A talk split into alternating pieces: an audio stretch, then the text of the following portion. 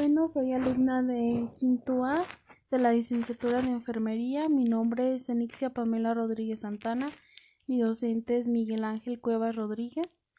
Mi universidad es la Universidad Interamericana para el Desarrollo. Mi tema es la rinoceptoplastía.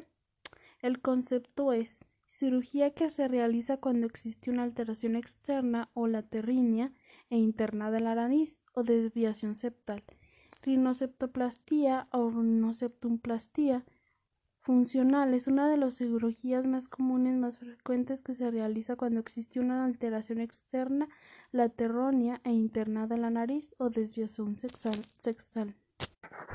Esta desviación es generalmente la manifestación externa de las estructuras nasales internas desviadas que producen una insuficiencia ventilatoria nasal. Esta alteración se corrige con una cirugía estética funcional llamada rinoceptoplastia funcional. Esta cirugía es principalmente para mejorar la funcionalidad y la estética nasal simultánea en aquellos pacientes que tienen problemas respiratorios causados por obstrucciones debidas a desviaciones del tabique desean simultáneamente mejorar el aspecto exterior de la nariz. En estos pacientes, la adecuada exploración es especialmente importante debido a las posibles limitaciones determinadas. Mejoras estéticas pueden ser implacables en una mejora funcional y al contrario determinadas mejoradas funcionales pueden condicionar un resultado estético. Una vez determinado el alcance del problema, se comunicará si en su caso existe alguna limitación o alguna de estas condiciones.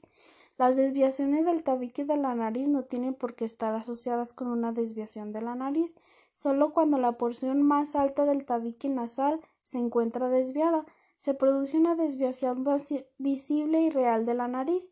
La corrección de las desviaciones nasales constituye uno de los retos más importantes de la rinoceptoplastía, ya que aunque es posible camuflarías precisa de conocimientos suficientes de modelado nasal para enderezar las estructuras y el eje de la nariz y que permanezca derecho evitando su reaparición.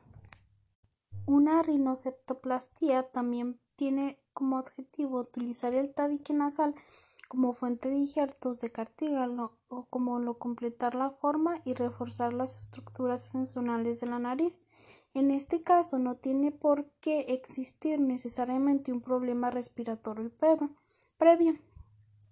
Los cirujanos que nos dedicamos a la rinoplastía empleamos un frecuente de injertos de cartílago para corregir o mejorar la estética y la función y las funciones nasales, tanto en casos primarios como secundarios.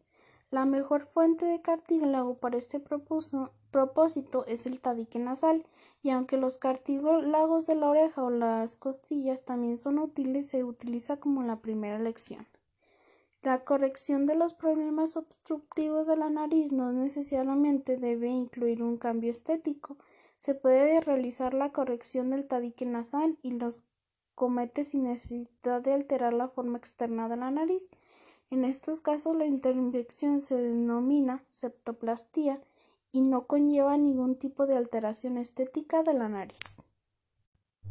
¿Cuál es la diferencia entre septoplastía, rinoceptoplastía y rinoplastía?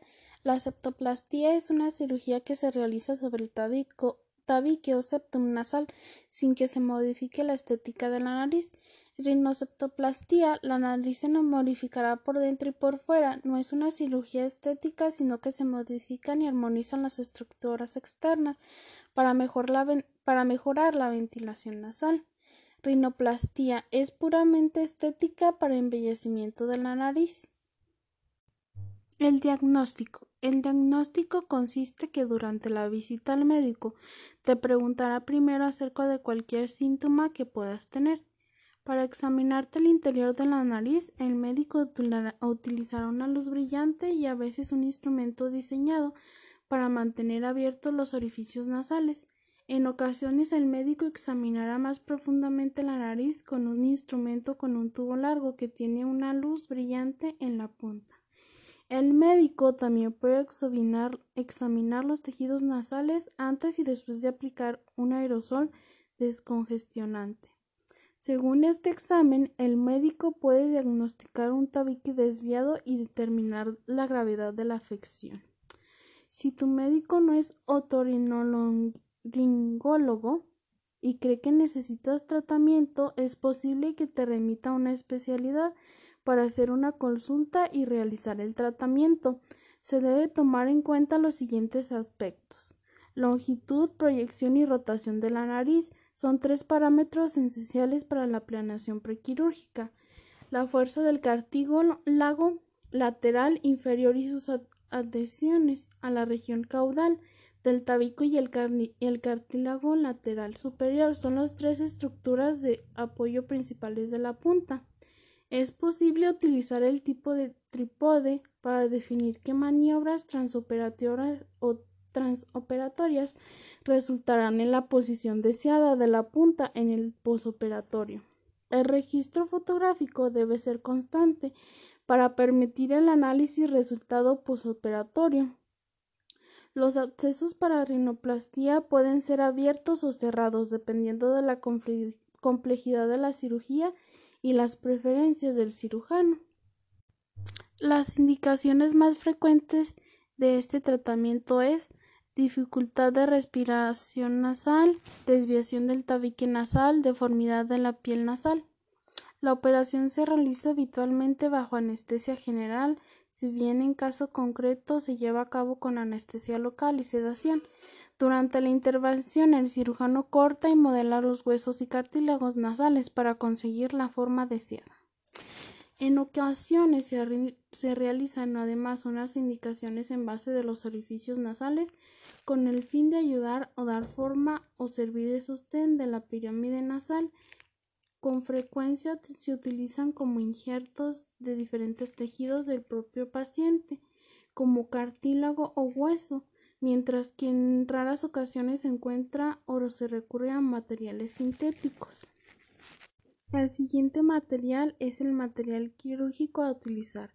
Viene siendo un martillo Lau de 19 centímetros, sólido 260G, 8, 8 os, Ostemo Sinelli 16 centímetros, Ostemo Senelli 16 centímetros, Ostemo Silver 18 centímetros izquierdo, Ostemo Paget 2 mm7, Ostemo Osbeher 2.mm, Raspa Fomon 8 un cuarto Quartz, Raspa Aufrich 21 centímetros, Elevador Freer doble agudo Romo 18 centímetros, Mango de bisturí del 3, Retractor Aufrich 612, Retractor Aufrich 7, Gancho Joseph doble agudo 7 mm 16 centímetros. Retractor Fomon doble bola 16 centímetros. Pinza Sein. Tijera Fomon lateral 16 13 centímetros. Tijera Mayo noble 17 centímetros recta.